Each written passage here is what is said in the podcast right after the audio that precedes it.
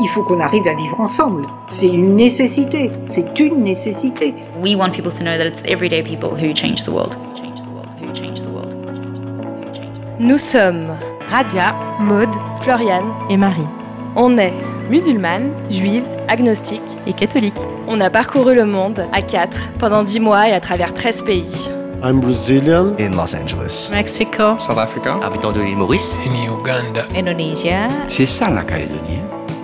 On a tendu nos micros à des activistes, des citoyens et citoyennes, des responsables religieux et politiques qui s'indignent, espèrent et agissent ensemble. Eu sou Patrícia Tomasquim. Me llamo Josafat. Graciela. Elias. My name is Parker. Jason Chu. Jaffa. Moi c'est Anouchka. Bert. Naftal. Esme Monarouk. Tamal. Avec Je crois que la Terre est ronde, embarquez avec nous chaque semaine dans un nouveau pays. À travers nos quatre regards, on vous partagera des voix inspirantes et porteuses d'espoir pour construire la paix ensemble. Salut Gros bisous Merde, non, c'était pas par là.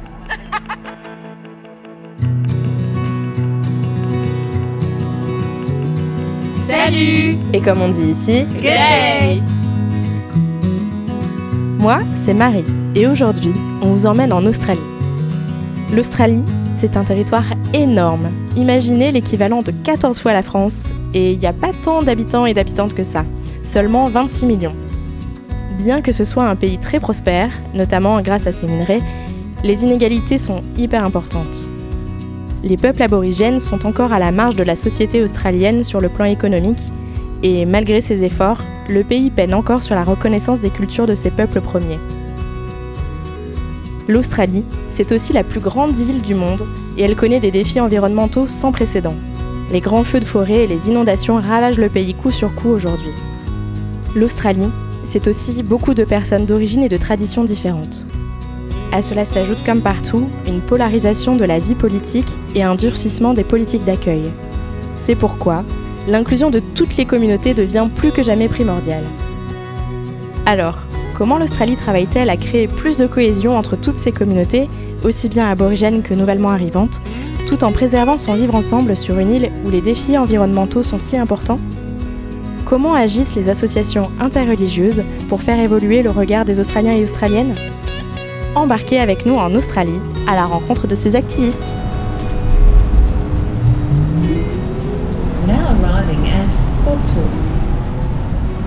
Et pour comprendre l'Australie, eh ben, il faut commencer par comprendre son histoire et particulièrement celle des peuples aborigènes.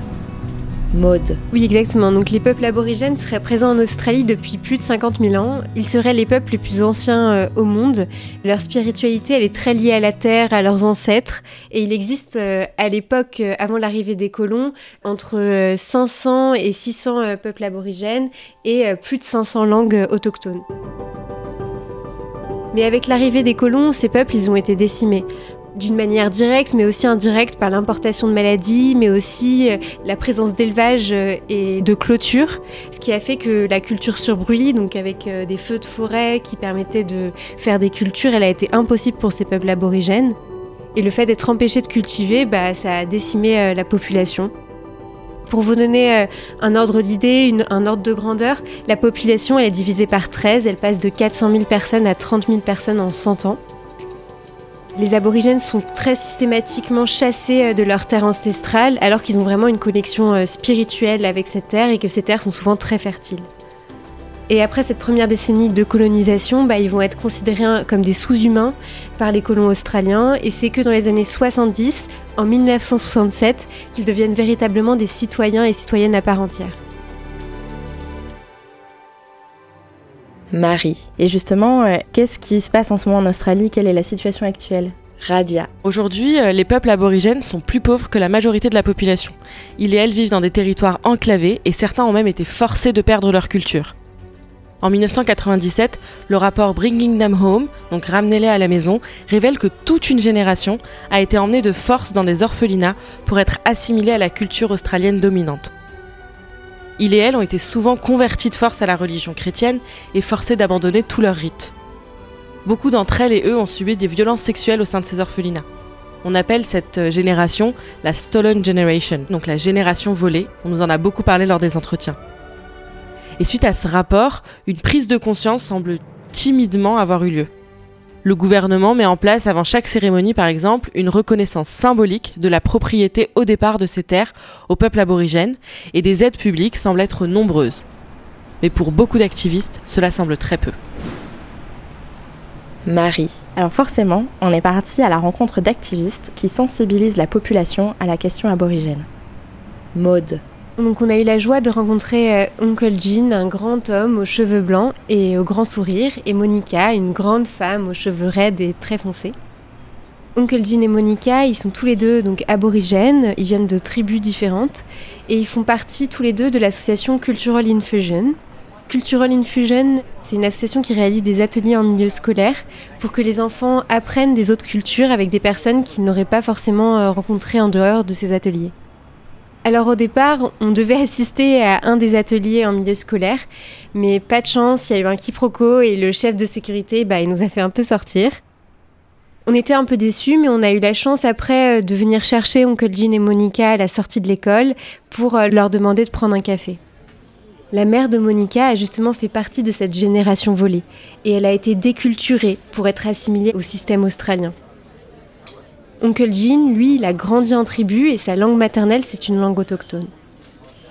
Oncle Jean nous a vraiment expliqué la structure de son clan et avec qui il pouvait ou ne pouvait pas se marier. Pour lui, c'était vraiment important de nous partager sa langue, ses mots, pour vraiment qu'on comprenne la culture autochtone. Par exemple, pour dire Australie, donc euh, pas avec les mots des colons, mais dans sa langue, on dit euh, Pan Menjunjun, et c'est comme ça que lui définit euh, la terre sur laquelle il vit. En plus de nous partager euh, cet héritage linguistique, on a eu la chance de l'écouter jouer du didgeridoo, un instrument traditionnel de la culture aborigène. Monica nous expliquait que l'objectif de Cultural Infusion, c'est justement de sensibiliser les enfants à des cultures qu'ils ne connaissaient pas. Tous les deux partageaient le constat que pas grand-chose était fait aujourd'hui pour les peuples autochtones et la reconnaissance de leur histoire. Marie. Il faut savoir aussi que appeler les gens euh, oncle ou tante, euh, bah, c'est une marque de respect et de reconnaissance pour euh, ce qu'on appelle les elders, les anciens. Donc Uncle Jean et Auntie Monica nous disaient que au moment où on y était, c'était une grosse période d'intervention dans les écoles parce que c'était les célébrations de Naidok. C'est une semaine nationale d'action qui célèbre l'histoire, les cultures et les accomplissements des personnes aborigènes et insulaires. Et ça a lieu tous les ans, en juillet. Et euh, à ce moment-là, on a vu fleurir des drapeaux aborigènes un peu partout, euh, à l'aéroport, euh, sur le pont du Harbour Bridge à Sydney ou dans les couloirs de certains bâtiments publics. Et je trouvais ça vraiment super intéressant, mais je me suis demandé ouais, pourquoi ce drapeau, il reste pas sur le pont tout le temps et pas uniquement cette semaine-là. Pour Auntie Monica, c'est essentiel d'éduquer que tous les enfants d'Australie connaissent la culture euh, aborigène car ils et elles sont nés aussi ici et du coup ça fait aussi partie euh, de leur histoire et ils doivent connaître la richesse de leur pays. We are a very, very old country. Radia. Quand il nous a parlé de ses connaissances euh, sur les arbres, les plantes, la nature, il l'a fait juste avant qu'on aille dans le café où on allait manger des petits brownies. Donc on discutait un peu sur la route. Et moi, ce qui m'a marqué à ce moment-là, c'est la différence entre écrit et oral. L'importance de la transmission orale, il nous disait euh, bah, que tout lui vient euh, de ses ancêtres, de ses grands-parents, que c'était écrit nulle part. Et en fait, ça m'a, je me suis dit, euh, mais alors comment on fait par exemple des études de texte entre des spiritualités aborigènes et des spiritualités des religions abrahamiques où tout est écrit de partout, etc. Même la tradition orale, enfin ce qu'on appelle la tradition orale dans le judaïsme, en fait, c'est écrit dans des milliards de volumes de Talmud. Et je me suis dit que c'était un vrai enjeu, en fait, euh, même sur la forme, comment est-ce qu'on arrivait à mettre au même endroit des personnes qui allaient étudier, donc non pas les textes, mais peut-être la parole sur les spiritualités.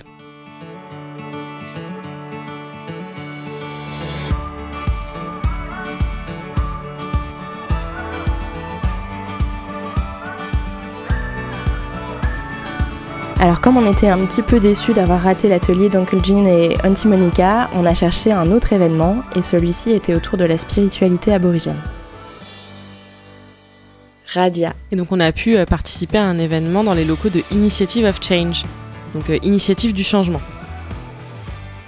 Comment est-ce qu'on a connu Initiative of Change? Alors, petite anecdote rigolote, c'était le jour de l'anniversaire de Maude, et on nous a proposé un concert interreligieux euh, dans les locaux de cette organisation qui paraissait être euh, super intéressante Bon, clairement, c'était pas notre concert préféré.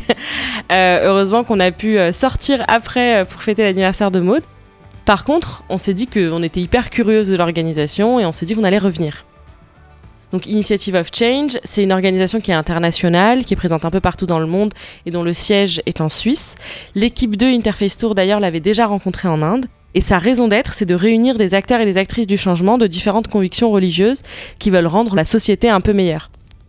Pour ça, l'association s'appuie sur des témoignages et le storytelling et sur des méthodologies de construction de la paix ou de construction de la confiance.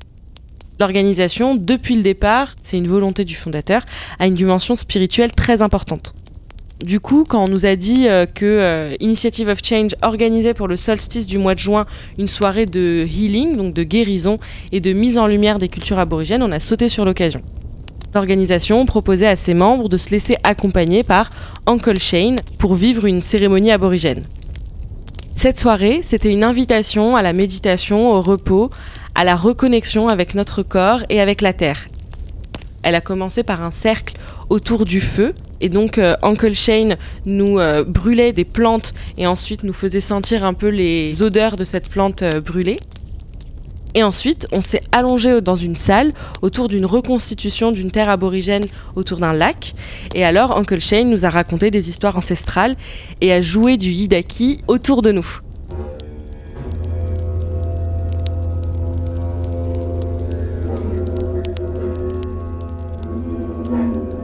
Cet événement, c'est une manière pour Initiative of Change, ils le font souvent, de partager la culture aborigène aux personnes de toute conviction.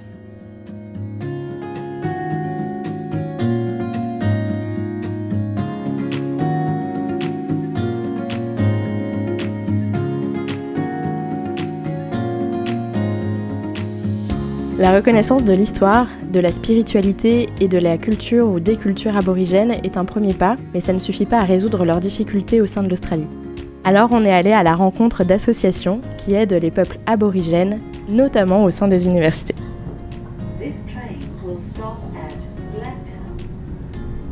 Floriane.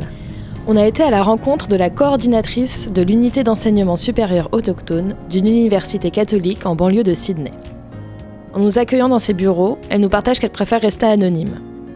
Elle est aborigène, précisément du peuple Kamilaroi. So when I say I'm a Gimilaroi woman, um, that means my bloodline goes to Gimilaroi country, which is western New South Wales, about six hours from Sydney. Et elle nous raconte avec beaucoup d'émotion que sa mère a fait partie de la Stolen Generation, la génération volée dont on vous a parlé avant. So she um, was forcibly removed from her family.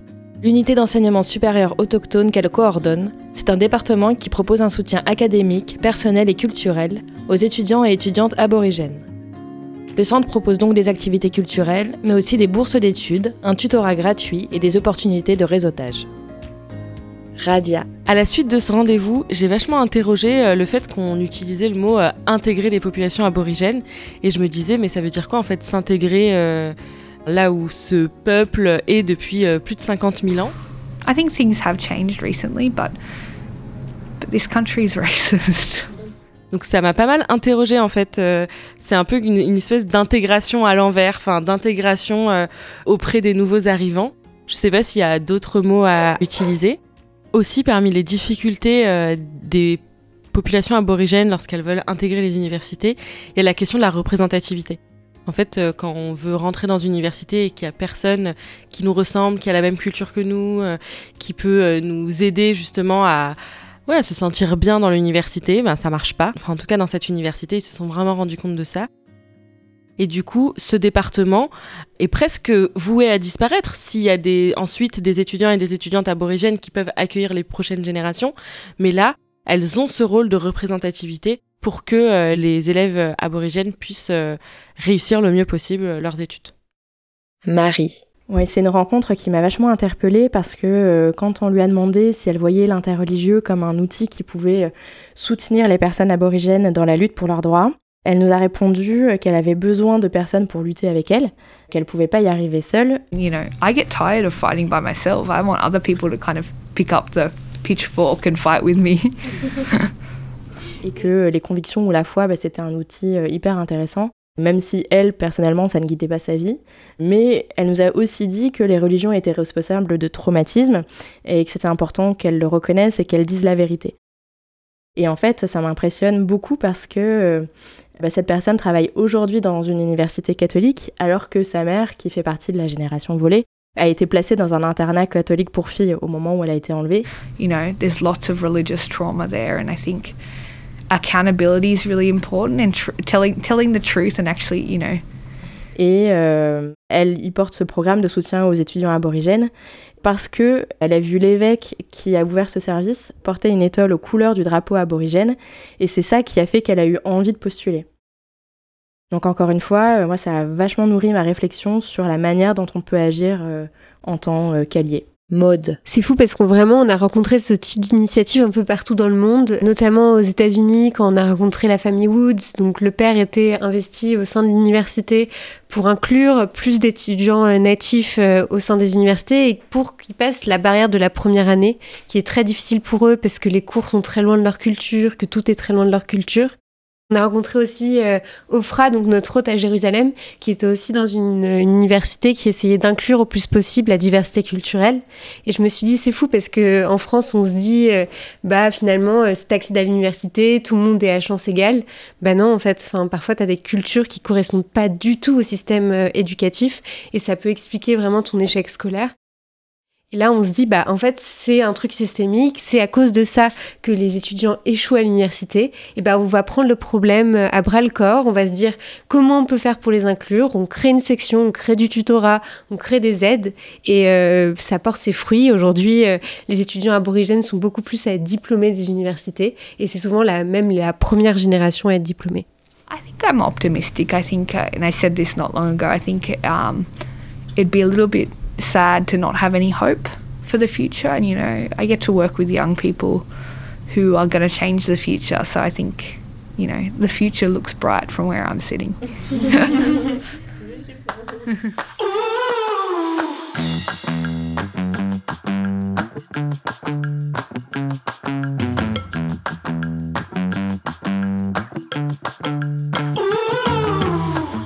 ce travail des activistes pour non seulement faire mémoire du passé, mais aussi faire vivre les cultures aborigènes est primordial. Ça l'est d'autant plus qu'on a parlé aussi du lien euh, des personnes aborigènes à la Terre, et justement cette Terre d'Australie, elle est hyper touchée. Donc on s'est demandé comment concrètement on pouvait utiliser euh, l'outil interreligieux pour agir pour l'écologie. Mode. Donc on est arrivé grâce à Abe, un ami qui agit au sein euh, d'un collectif écologique, dans un petit groupement au fond d'un bar. Et dans ce petit groupe, bah, il y avait des gens de plein d'ONG différentes, plein d'associations différentes. Et euh, tous ensemble, ils ont créé une coalition pour faire euh, tomber le gouvernement. À l'époque, le gouvernement n'est pas euh, pro-écologie, mais pas trop en place des lois climat d'après eux. Et donc, ils se sont dit, bah, on va créer une coalition avec toutes les forces vives et on va faire que ce gouvernement tombe et que plus d'élus écologistes soient au Parlement. Alors au sein de ces militants, il y en avait euh, qui nous intéressaient tout particulièrement, c'est ceux de ARC, donc c'est l'Australian Religious Response to Climate Change, donc la réponse euh, religieuse au changement climatique. Et euh, on s'est dit que c'était assez fou de voir qu'il y avait des gens qui étaient religieux, pas religieux, tous ensemble, en train de fêter une victoire politique, après des mois à tracter, à mettre des affiches, avec un seul objectif, lutter pour la biodiversité et l'environnement. Cette coalition, cette union avec différentes associations, c'est ce qui a fait leur force et la différence pour cette campagne.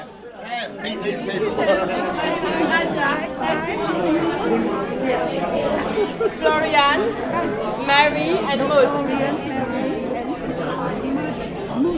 Marie. Alors clairement, c'est le sujet incontournable que je voulais euh, aborder en Australie, l'interreligieux et la justice climatique parce que euh, je pense qu'on a tous et toutes vu les images des incendies qui ont ravagé le bush australien pendant l'été 2020 et les inondations qui touchent régulièrement le pays, notamment euh, bah, quand on était à Sydney, en fait, c'était le cas. Et euh, pendant tout notre séjour à Melbourne, les gens nous disaient Ah, mais on est super désolé que vous veniez maintenant, c'est l'hiver le plus froid qu'on ait jamais eu. Tout ça, évidemment, à cause du changement climatique. Et donc, il faut savoir que c'est le pays qui a la deuxième empreinte écologique la plus forte dans le monde. 90% de l'électricité provient des énergies fossiles et l'Australie est le premier pays exportateur de charbon dans le monde. Les gouvernements précédents ont fait des ravages en termes de décisions politiques sur le plan écologique, où euh, ils avaient supprimé par exemple le ministère en charge du climat, euh, ils ont fait sauter la taxe euh, carbone aussi il y a quelques années, ils ont même démantelé le plan de gestion des océans. Alors comment vous dire l'effet de la victoire et l'espoir qui est né chez les activistes qu'on a rencontrés avec l'élection d'un nouveau gouvernement? J'ai adoré écouter et voir Sœur Barbara, une religieuse déterminée. Derrière ses petites lunettes rouges, elle était euh, habillée de manière laïque, enfin, elle portait pas euh, de robe euh, de sœur, quoi. Et d'ailleurs, tu la croises dans la rue, jamais tu te dis que c'est une sœur. J'ai adoré l'écouter, la voir être à la tête du mouvement climat à Melbourne et voir aussi la diversité des moteurs et des profils des personnes qui étaient là qui n'étaient pas forcément là au nom de leur religion, d'ailleurs. Mais justement, c'est marrant parce que je pense que d'y être allé en tant que toutes les quatre membres d'Interface Tour et d'avoir euh, pitché notre projet, parlé d'Interface Tour, bah, je pense que ça a permis à certains et certaines de voir qu'il y avait un lien possible entre euh, les deux sujets, entre l'interreligieux et la justice climatique, et je pense que ça a semé quelques graines. Mode. C'était euh, assez ouf parce qu'on est entré dans une salle où bah, les religions n'étaient pas le sujet. Donc quand on a présenté notre projet, il y a un photographe qui nous a dit quoi? Mais attends, euh, les religions, elles sont climato-sceptiques, euh, elles ont fait tellement de mal, elles étaient pro-ancien gouvernement, euh, et donc on a dû débattre et c'était hyper intéressant. Et en même temps, on n'y est pas du tout ce côté-là des religions et c'était un dialogue vraiment enrichissant. La deuxième rencontre qu'on a faite, c'était avec un Suisse euh, et sa femme euh, qui agit au sein de Grandmother for Refugees, donc les grands-mères pour les réfugiés. Et je me suis dit que c'était assez ouf de rencontrer un couple qui était aussi engagé, notamment sur cette question euh, des réfugiés, puisqu'aujourd'hui, il y a des réfugiés qui sont mis en prison pendant des années en Australie, puisque les lois, en fait, les politiques d'accueil sont vraiment horribles pour les personnes qui arrivent illégalement sur le territoire. Et je me suis dit, bah ouais, c'est fou de voir ces activistes-là et de les rencontrer et de parler avec eux pendant toute une soirée.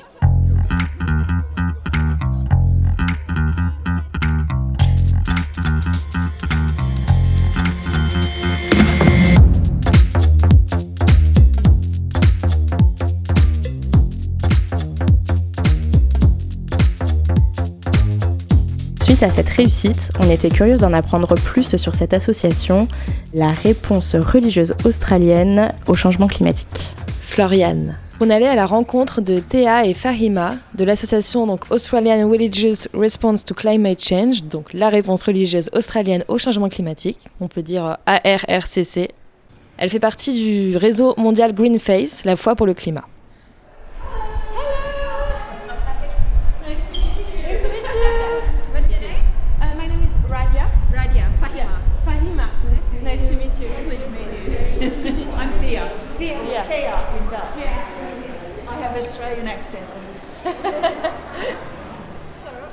Théa, elle a 66 ans, les cheveux blancs et courts, et elle est chrétienne.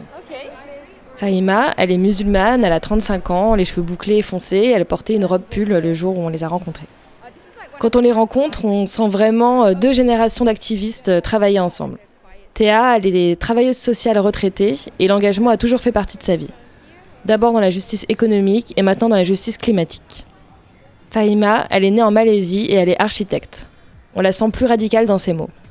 L'association part de l'intuition qu'en tant que personne dévouée au bien commun, inspirée par leurs croyances et dynamisée par leur spiritualité, les personnes de toute confession peuvent et doivent être à l'avant-garde de la création d'un environnement sain.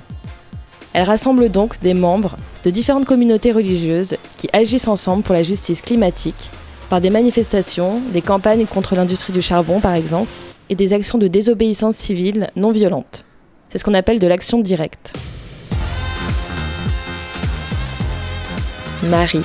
Alors j'ai fait un peu la drama queen, mais pour moi, si on ratait ce rendez-vous, vraiment on ratait un pan euh, essentiel de notre étude en Australie. Et euh, Sœur Barbara a facilité la connexion avec Théa et Farima, et vraiment, euh, moi, ça m'a fait un bien fou de les rencontrer, quoi, et de les entendre parler de leurs actions. Par exemple, elle nous a parlé d'un sit-in non violent qu'elle a fait avec d'autres ministres du culte chrétien et bouddhiste devant la Banque du Commonwealth. L'idée, c'était de ne pas forcément bloquer l'entrée, mais d'être présent et présente pour interpeller à propos de l'investissement de la banque dans les énergies fossiles.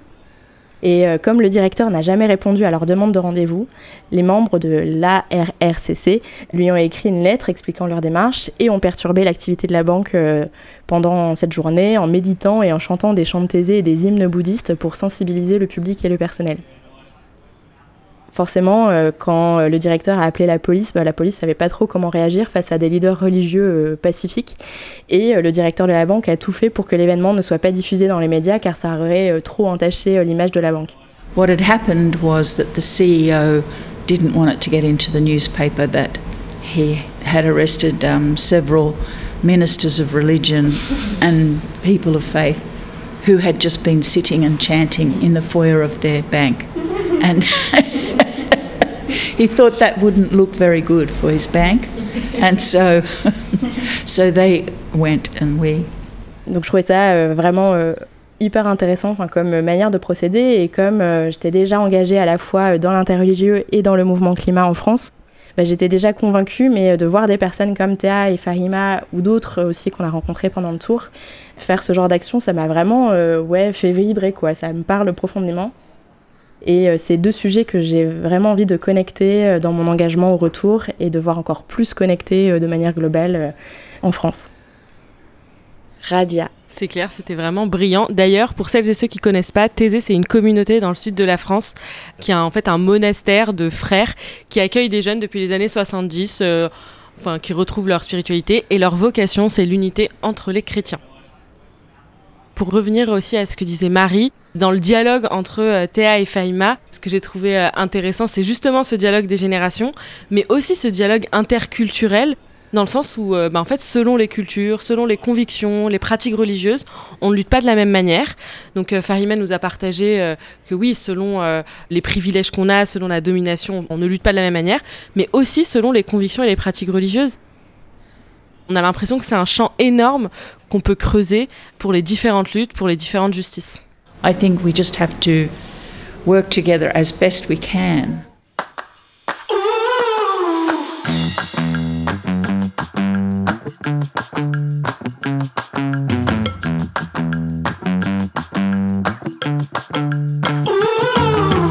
Encore une fois, on voit que c'est la force du collectif qui fait la différence. Mais euh, ce collectif est possible uniquement car les personnes peuvent travailler ensemble et non pas de préjugés les uns sur les autres, ou en tout cas en travailler à les déconstruire.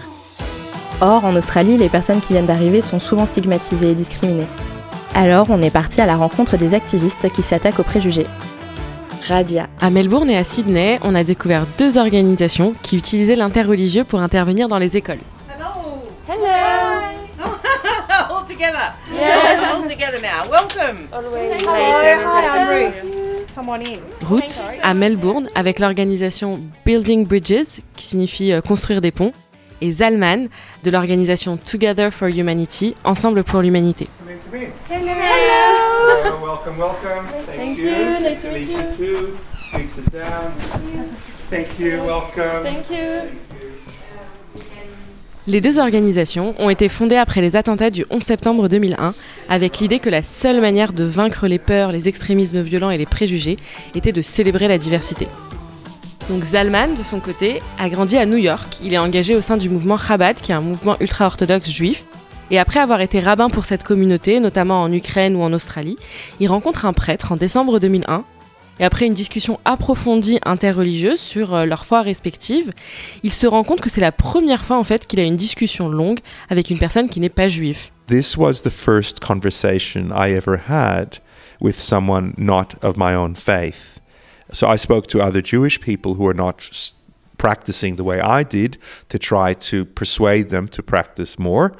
But to have a conversation about faith or even about meaning, about life, about values, um, I'd never had such a conversation before that moment. C'est dingue parce qu'en fait à ce moment-là, il a 30 ans. And so this was a big eye opener for me.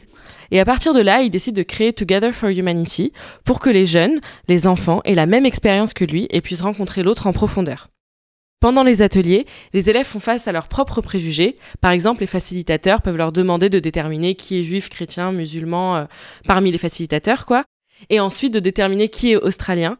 Et à partir de ça, ça brise la glace et ça permet beaucoup d'autres discussions.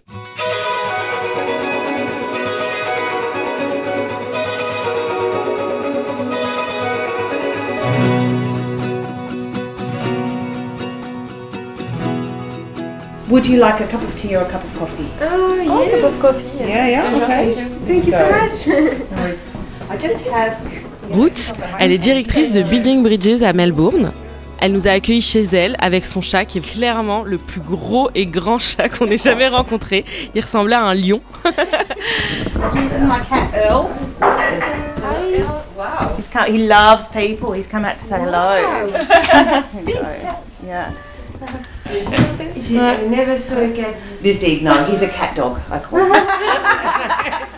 Elle a les cheveux courts, rouge pétant et elle a une pêche incroyable. L'interreligieux est entré dans sa vie un peu par un jeu de circonstances, puisqu'elle a eu l'occasion d'aller à Jérusalem en tant que chanteuse, et c'est là le début de toute son histoire. Interreligieuse, bien sûr. This is a very personal story. I like to say that I'm the only one in the program who actually God told to be in the program. Quelques années plus tard, elle est repérée par Building Bridges, au sein de laquelle elle s'engage en tant que directrice. L'organisation coordonne aujourd'hui une action avec près de 20 écoles à Melbourne et 4 à Perth. Building Bridges met en relation des écoles confessionnelles, juives, catholiques, protestantes et musulmanes, et leur propose un partenariat d'un an avec à peu près 5 rencontres tout au long de l'année entre les élèves de ces différentes écoles. L'objectif, c'est que les élèves partagent sur leurs convictions, sur leurs pratiques, sur leur école, et surtout deviennent amis à la fin. Par exemple, la première rencontre, c'est tout simplement de faire visiter l'école aux autres camarades qui euh, la découvrent pour la première fois. Marie. Oui, j'ai été hyper touchée par leur parcours euh, de vie à tous les deux, enfin Zalman et Ruth, mais euh, j'avoue particulièrement par Ruth, parce qu'elle nous expliquait euh, ben, comment un peu elle était tombée dans l'interreligieux, et je trouvais que c'était un sacré clin d'yeux, comme je dirais, enfin un clin d'œil spirituel. Elle nous expliquait que euh, lors d'une expérience de prière profonde, en fait, elle a ressenti, enfin, je sais pas, en elle, qu'il fallait pas euh, qu'elle regarde les différences, mais les points communs, et qu'il fallait qu'elle construise des ponts. I was praying deeply with tears and and with my whole heart. And I said, God, if Jerusalem can be at peace, then the rest of the world could be. Because if they can get it, everywhere else sorted. You know. And um, so praying deeply, and I heard this voice say, Stop looking at the things which divide you, the, your differences. Look at the things which you have in common. Build bridges. Et à ce moment-là, en tant que chrétienne hyper tradie, c'était révolutionnaire comme message car euh, justement, euh, elle nous disait que les chrétiens traditionnels se définissent plus par le fait d'être différents. Now, for a conservative Christian girl, this is revolutionary because we define ourselves by being different. We don't choose to see what we have in common. Et là, bim, peu de temps après, elle tombe sur Building Bridges, construire des ponts quand même. Est-ce que c'est pas formidable Je trouvais ça vraiment incroyable. And then in 2009, so years later, a friend of mine says, Hey, you want to be part of this interfaith dialogue program? It's called Building Bridges. And I went, Yes. J'ai trop kiffé, elle me disait, enfin elle nous disait pardon, qu'il euh, y a trois choses importantes dans sa vie, c'était euh, la musique, la bouffe et Dieu. My three themes in my life, music, food, God. That's... Et voilà, moi ça m'a parlé aussi. Et que c'était une disciple de Jésus tellement euh, loin à gauche, sur le spectre politique, que parfois elle tombe. Donc je l'ai trouvé super drôle, voilà, elle m'a parlé. Dans ses conseils, elle nous disait que euh, bah, justement la base c'était aussi de partager de la nourriture. Alors peut-être qu'on dit trop dans l'interreligieux, mais je pense que c'est important de le rappeler et de s'amuser. You know, we, they come for dinner here and we talk and have fun, and, and that's the other one. You have fun. We play games. You know, it's a, it's a joyful experience. Et elle nous a partagé aussi des anecdotes sur la manière de pouvoir prier ensemble. J'avoue que moi, c'est un sujet qui me questionne beaucoup depuis euh, des années, enfin depuis que je suis engagée à coexister, sur euh, bah, comment on peut prier ensemble. À la fois euh, chacun dans sa conviction et en même temps, bah, si parfois les gestes de l'autre te parlent, est-ce que tu te réfrènes parce que c'est pas ta pratique? La pratique de Building Bridges m'a un peu voilà, fait réfléchir sur moi la manière dont je voyais euh, la façon de pratiquer l'interreligieux, l'interconvictionnel. Et euh, un dernier point, c'était sur la question des inégalités. Elle nous racontait qu'elle était obligée euh, de faire les groupes de discussion entre les jeunes qui rassemblent des enfants, des élèves des écoles anglicanes, catholiques, juives et musulmanes, parce que, ben, en fonction de là où elles sont situées, elles touchent des populations plus ou moins favorisées. Et euh, naturellement, bah, les gens euh, se mettent avec euh, des gens qui leur ressemblent, quoi. Donc, pour que ça puisse marcher aussi, et enfin la magie de l'interreligieux et de l'interconvictionnel, c'est qu'il faut penser à tout dans le détail, dans la manière dont on construit le cadre en fait de la rencontre, pour que les gens puissent vivre un moment chouette, un moment où se sentent bien, où on peut être soi-même avec les autres, justement sans se sentir discriminé ou mis de côté à cause de qui on est ou d'où on vient. Floriane. Les entretiens avec euh, Zalman et Ruth ont été une bouffée d'oxygène pour moi. D'abord, j'ai été touchée par euh, l'honnêteté de Zalman et son cheminement pour passer de rabbin ultra-orthodoxe qui avait jamais échangé avec quelqu'un d'une autre foi à activiste hyper engagé qui anime des ateliers scolaires euh, de déconstruction de préjugés avec des personnes d'autres religions. Et j'ai d'ailleurs trouvé super drôle quand il racontait que la première fois qu'il était entré dans une école musulmane pour recruter quelqu'un dans son association, il avait super peur parce qu'il savait pas comment il allait être reçu en tant que juif là-bas. The first time I went to a Muslim school, I remember having being afraid when I went to this Muslim school because I didn't know how I would be received as a Jewish man in that school. Alors du coup, au lieu de porter sa kippa noire habituelle, il en a mis une blanche. Mais il y avait quelque chose d'hébreu écrit dessus, alors il a retourné. And so instead of wearing my black kippah, I put on a white one, but it had Hebrew writing on it, so I flipped it upside down to, to hide the Hebrew writing. Et après, il a retiré ses lunettes pour, je cite, avoir l'air plus musulman. I also took off my glasses to look more Muslim. Il rigole lui-même en disant Me demandez pas d'où ça vient, j'en ai aucune idée. Don't ask me where that came from. Uh, no idea where that came from. Et euh, Ruth, c'était vraiment un rayon de soleil. Elle était passionnée, émouvante et hyper drôle, euh, comme disait Marie. Quand elle racontait quelque chose, on le vivait avec elle. If I ever feel a bit sad about the world, I just go to one of these sessions and oh my gosh, the energy in the space is electric. Et on sentait que rien la rendait plus heureuse que d'assister à la création de liens et d'amitié entre des jeunes de différentes religions et convictions. Because it's always about relationship. It's very hard to hate somebody who you know. It's very easy to hate someone who you don't know. Franchement, ce programme Building Bridges, euh, c'est vraiment une pépite et euh, j'aurais adoré vivre ça quand j'étais enfant.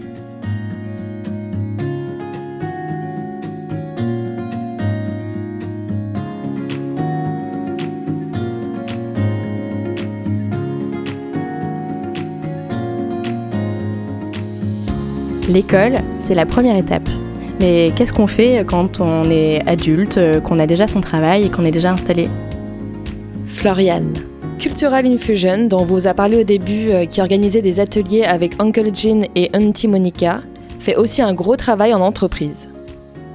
L'organisation a pour mission d'utiliser les données, donc le monde des data, des chiffres, pour mesurer de manière tangible l'inclusion. À partir de ces données, Cultural Infusion propose aux entreprises et aux gouvernements du conseil, de la formation et de l'accompagnement pour être plus efficaces économiquement ou politiquement. On a été à la rencontre de son fondateur, Peter. Quand il nous a accueillis, il portait un béret gris et une moustache noire retroussée au gel. Il avait une énergie débordante. Pour lui, c'était la suite logique de sa vie et de son histoire qui sont faites de voyages, de migration et d'exil avant d'atterrir en Australie. Il est passionné par la diversité et il est sûr que si on la comprend mieux, on arrivera plus facilement à un meilleur vivre ensemble. Il pense aussi que les entreprises fonctionneront mieux et que les gouvernements répondront mieux aux besoins des citoyens et citoyennes. Alors, comment ils font très concrètement? Eh ben, Sur leur outil digital, on peut renseigner la diversité au sein d'une structure, donc organisation, entreprise, direction, gouvernement. Puis, l'outil fait un diagnostic diversité sur l'entreprise. Et ensuite, les consultants et consultantes de Cultural Infusion font des propositions aux entreprises pour changer la donne. Coffee with pleasure, please. Thank you very much. Let's go and get coffees together. Come, come with me. Come. Thank Put you. your bag down. Come on, let's go. Okay. Radia. C'était chouette de comprendre par du tangible l'impact d'une bonne gestion de la diversité. Parce que ça peut paraître un peu évident de dire oui, euh, il y a des personnes différentes qui se rassemblent, qui se rencontrent, célébrer la diversité. Tout ça, c'est des beaux mots, mais vraiment pour l'expliquer de manière tangible, c'est hyper difficile, surtout quand on n'en a pas fait l'expérience et surtout quand on doit convaincre d'autres personnes de faire la même chose. We need to create spaces where we can include everyone, include all ideas. The best ideas in the world are those that can include everyone, because if they can't, it's not an inclusive idea. And that's difficult to find those ideas. And that's been my mission in life. Et donc là, d'avoir euh, Cultural Infusion qui fait à la fois du terrain en allant dans les écoles, en le mettant en place, mais aussi de réfléchir à comment est-ce qu'on en mesure l'impact, j'ai trouvé ça trop cool. aussi dans les constats euh, que euh, Peter fait, c'est sur le fait que, bah, en fait, en tant qu'être humain, lui, il part de ce constat-là. En tant qu'être humain, on catégorise toujours les autres. Et en catégorisant toujours les autres, on juge en fait ces différentes catégories, ces différentes cases, surtout quand on les connaît pas, quand on est ignorant sur ce côté-là. Et aussi, euh, je pense que j'ai vraiment compris avec cet entretien que le fait de venir d'un même pays, d'une même ethnie, avoir une même histoire, avoir une même religion, c'était vraiment un mythe ou alors c'était un truc d'un autre temps. Et que aujourd'hui une des choses à quoi nous a mené la mondialisation les guerres les difficultés les personnes qui immigrent qui émigrent etc bah, c'est le fait qu'on fait plus partie de notre pays d'origine. Il y a des ethnies différentes il y a des histoires différentes et qu'en fait il va bien falloir gérer tout ça. Diversity is not a good thing. It's never been a good thing. It's a fabulous thing. It's an incredible thing if you know how to manage it And that's the work that you do. Marie. Oui, carrément. Et euh, ça me fait penser vraiment à la question euh, avec laquelle on a commencé euh, l'entretien avec Peter. C'est-à-dire que d'habitude, c'est nous qui posons les questions. Et là, c'est lui qui a commencé à nous en poser pour apprendre à nous connaître un peu. Et il nous a demandé, dans votre quotidien, qu'est-ce que vous faites qui vient de votre culture? Et alors c'est marrant parce que je me suis dit, ouais, non mais alors attends, ça veut dire quoi ma culture? En écoutant les filles aussi, ça, ça a amené plein de trucs et je me suis dit, oh là là, mais en fait, on pourrait être parti pour euh, trois heures de discussion et euh, j'ai trop kiffé. Enfin, ça a créé une grosse réflexion en moi et voilà, j'ai envie de vous inviter à vous poser cette question aussi. If you can understand who you are, then you can develop strategies to becoming more equitable, more representative, more inclusive. Floriane. Ouais, c'était hyper euh, sympa et surprenant, effectivement, ce retournement de situation où quand on commence l'interview, en fait, c'est lui euh, qui nous pose une question, bah, en fait, super, euh, ouais, difficile ou qui un peu demande de l'introspection sur notre identité. Et sinon, pour revenir au travail donc, de Cultural Infusion, moi, pour être honnête, souvent, j'ai un peu du mal à être touchée par les initiatives qui sont tournées autour des chiffres, des statistiques, parce que souvent, bah, c'est assez abstrait pour moi. Mais là, de voir effectivement que c'est un moyen pour rendre tangible mettre des chiffres, des mots, des explications sur euh, l'intangible, et bah c'est quand même euh, chouette mode. Et euh, oui, je rajouterais que c'est ouf de se dire que bah, on peut changer les institutions de l'intérieur et les rendre plus inclusives euh, grâce à l'analyse statistique. Je me dis mais euh, c'est ouf, on devrait faire ça dans chaque institution, de se dire est-ce que notre institution elle est vraiment inclusive de toutes les diversités? Et je trouvais ça hyper beau qu'il y ait autant de critères de diversité qui soient mis en avant. Enfin, il y avait les diversités d'orientation sexuelle, de genre, religieuse, aussi nos lignées sur plusieurs générations. Et donc il nous expliquait qu'il fallait éclater en fait cette diversité et que on n'était pas un bloc monolithique et c'est comme ça qu'on comprendrait mieux l'inclusion si on arrêtait de mettre des étiquettes sur chacun et chacune.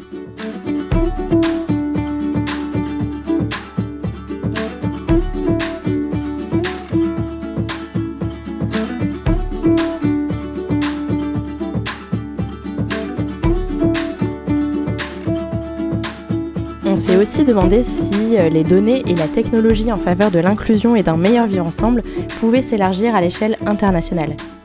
On a donc rencontré un think tank spécialisé sur la paix à l'échelle globale.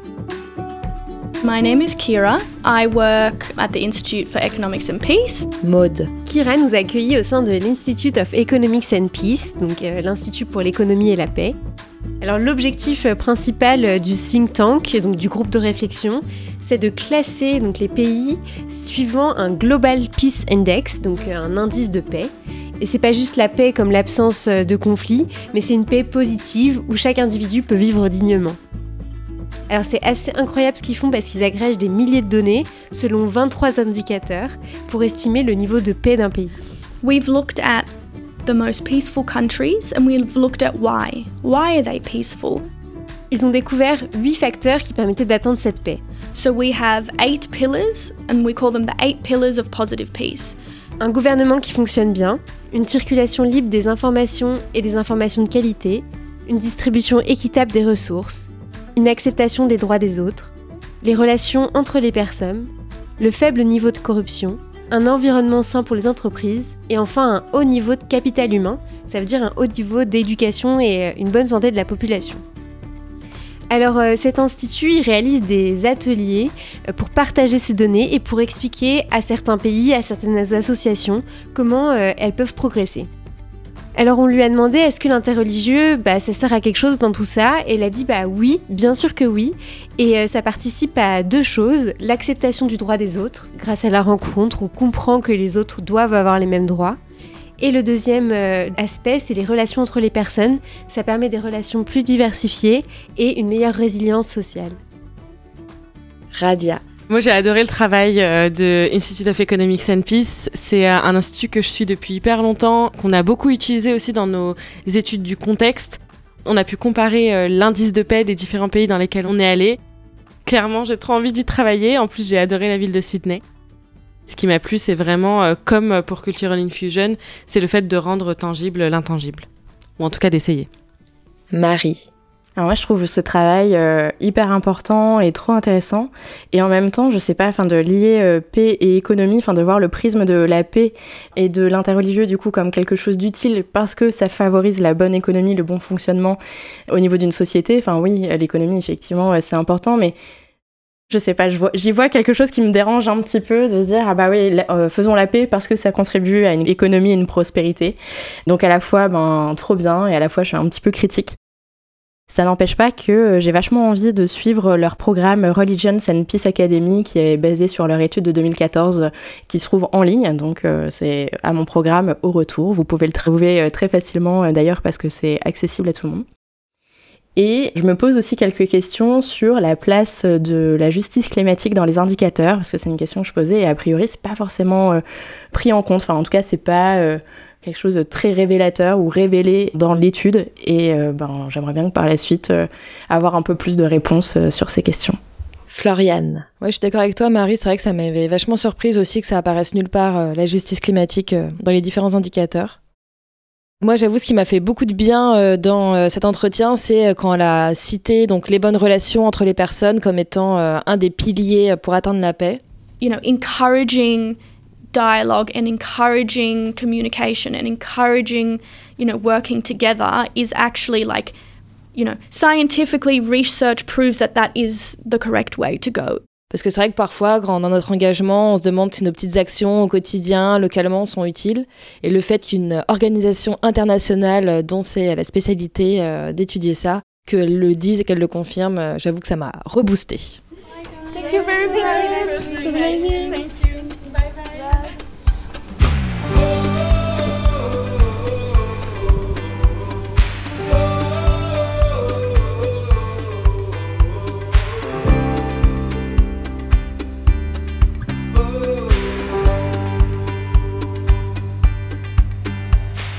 Et elles agissent en faveur de l'écologie, du vivre ensemble ou pour les droits des personnes aborigènes, ces activistes australiens et australiennes nous ont montré qu'ils et elles prenaient ces sujets à bras le corps. Alors, qu'est-ce qu'on retient de cette étape? Floriane. Ce que je retiens de notre étude de l'Australie, c'est les initiatives qui favorisent la rencontre dans des villes très multiculturelles. Je me dis qu'il y a plein de bonnes idées à prendre pour la France. Je repars aussi avec le constat que même s'il y a des efforts concrets de reconnaissance des peuples aborigènes, ça semble quand même très difficile de créer des liens euh, dans la sphère de l'interreligieux et l'interconvictionnel euh, entre personnes aborigènes et non aborigènes. L'Australie, c'était aussi un choc thermique euh, après l'Indonésie, en retrouvant l'hiver à Melbourne et après les pluies torrentielles à Sydney. C'est aussi un pays où on a pu vivre chez une de mes meilleures amies, Charlotte, et je suis super heureuse d'avoir pu partager un quotidien avec elle. Je retiens aussi le choc culturel des horaires. Tout ferme très tôt, les gens se couchent tôt et se lèvent tôt le matin, donc il fallait pas s'y prendre trop tard pour trouver un restaurant.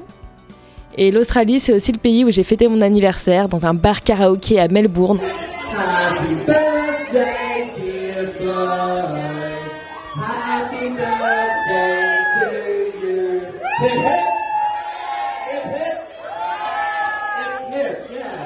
En dansant et en chantant en perdre ma voix, et je sais que c'est un souvenir qui restera gravé dans ma mémoire.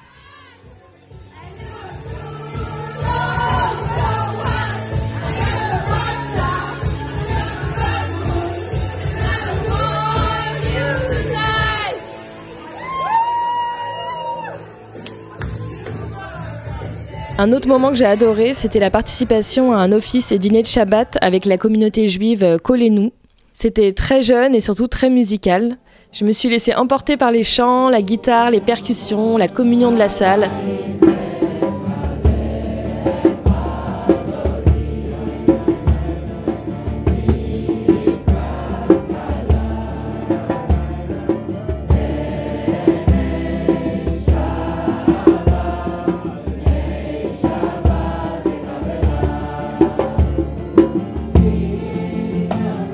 Ça m'a vraiment donné des frissons. Marie. Moi, je retiens euh, de l'Australie un pays à la situation euh, économique incroyable, enfin, genre the place to be euh, pour développer son entreprise. Et a priori, un système démocratique aussi qui a l'air de bien fonctionner. C'est des sujets que j'aurais envie de creuser encore un petit peu. Même si, ouais, bah, justement, je me demande comment ils arrivent à allier tout ça, et cette croissance incroyable avec bah, les enjeux climatiques auxquels ils font face. Ça m'interroge beaucoup. Sur la question de la reconnaissance aborigène, on a eu euh, l'occasion d'assister à beaucoup de euh, moments d'ouverture sur soit euh, l'accueil d'un elder, du coup d'un ancien de la population aborigène qui disait bienvenue sur la terre, ou de personnes qui lisaient une phrase reconnaissant qu'on était sur la terre des personnes aborigènes.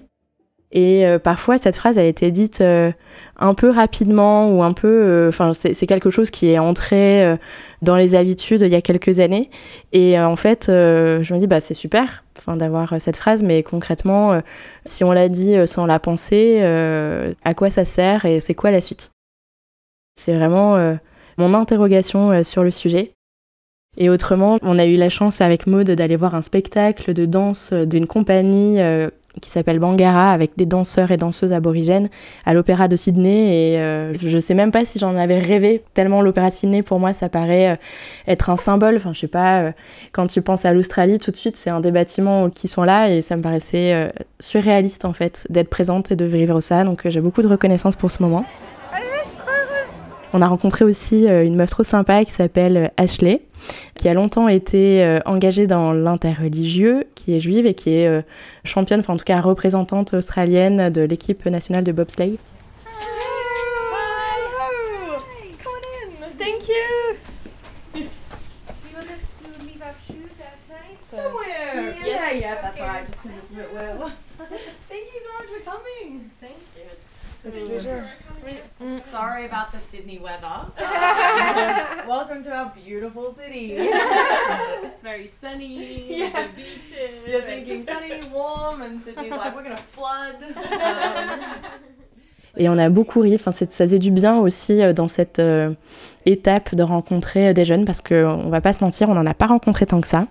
C'est un vrai sujet, hein, l'interreligieux, l'interconvictionnel en Australie, en mode, euh, ben, quand même, beaucoup euh, de personnes euh, qui ont plus de 60 ans.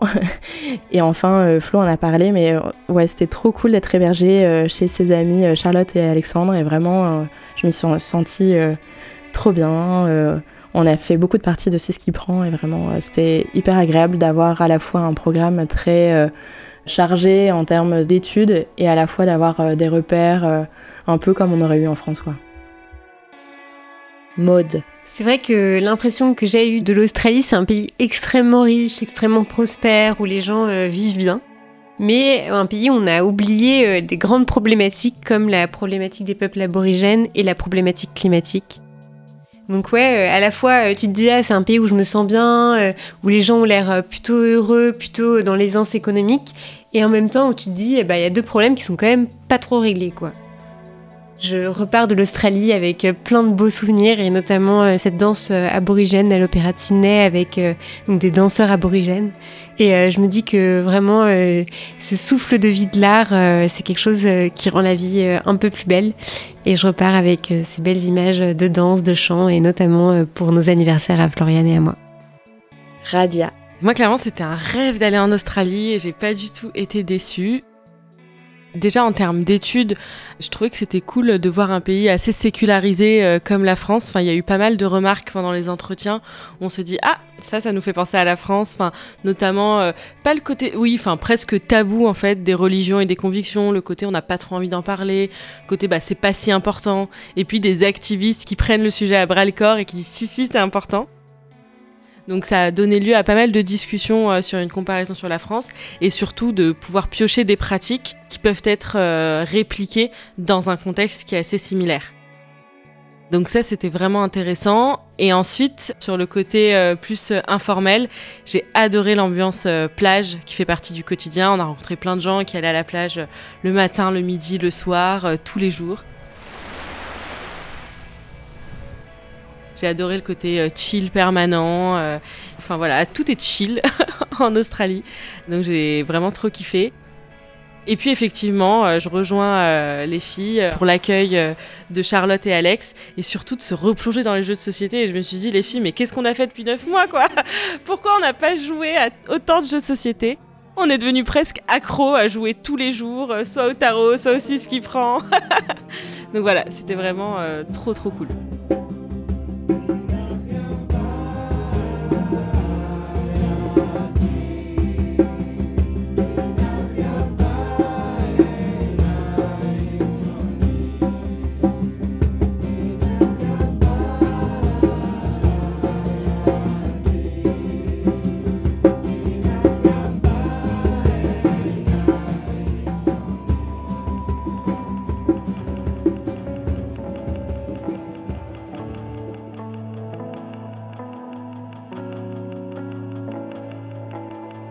Pour nous, l'Australie, c'est aussi. Une visite de la mosquée de Newport, de la cathédrale Saint-Patrick et du temple Hare Krishna de Melbourne, un culte sikh et un déjeuner avec la famille Singh, trois messes catholiques et une célébration avec la communauté Hillsong, une soirée de présentation d'Interface Tour à la East Synagogue de Melbourne, un concert interreligieux avec la chorale Young World Choir, un accueil exceptionnel avec Abe à Melbourne et un thé avec Ashley à Sydney. IFT 5 en Australie, c'est aussi deux partages de maison chez Ena et Maya à Melbourne, puis chez Charlotte et Alex à Sydney. Une heure d'accompagnement par notre mentor Lucie. 5 heures d'avion et puis 41 heures de déplacement en train. Cette super bibliothèque pour nos sessions de travail. Une représentation de la compagnie Bangara à l'Opéra de Sydney. Trois balades à la plage et 15 parties endiablées de 6 qui prend et de tarot avec Charlotte, Alex et leurs amis. Un karaoké avec Julien. Un hiver le plus froid que Melbourne ait connu depuis des décennies et 3 jours de pluie torrentielle à Sydney. 12 kangourous, un opossum, des milliers d'oiseaux colorés et des fleurs du paradis. 3 cafés magiques, 38 rouleaux japonais, 3 faux, 2 banh mi, 6 pâtes thaï, 1 Vegemite, 8 kombucha, 3 paquets de bonbons serpents et 4 paquets de biscuits Tim Tam. Et les anniversaires de Florian et Maud. Ça vous a donné envie d'en savoir plus sur notre étape australienne? Rendez-vous sur notre blog sur www.interfacetour.fr et sur nos réseaux sociaux. À bientôt pour un nouvel épisode en Nouvelle-Calédonie. Petit oiseau, si tu n'as pas d'aile, tu peux marcher. Yeah, yeah. Attends, il y a un monsieur qui est venu. Hi. Bonjour.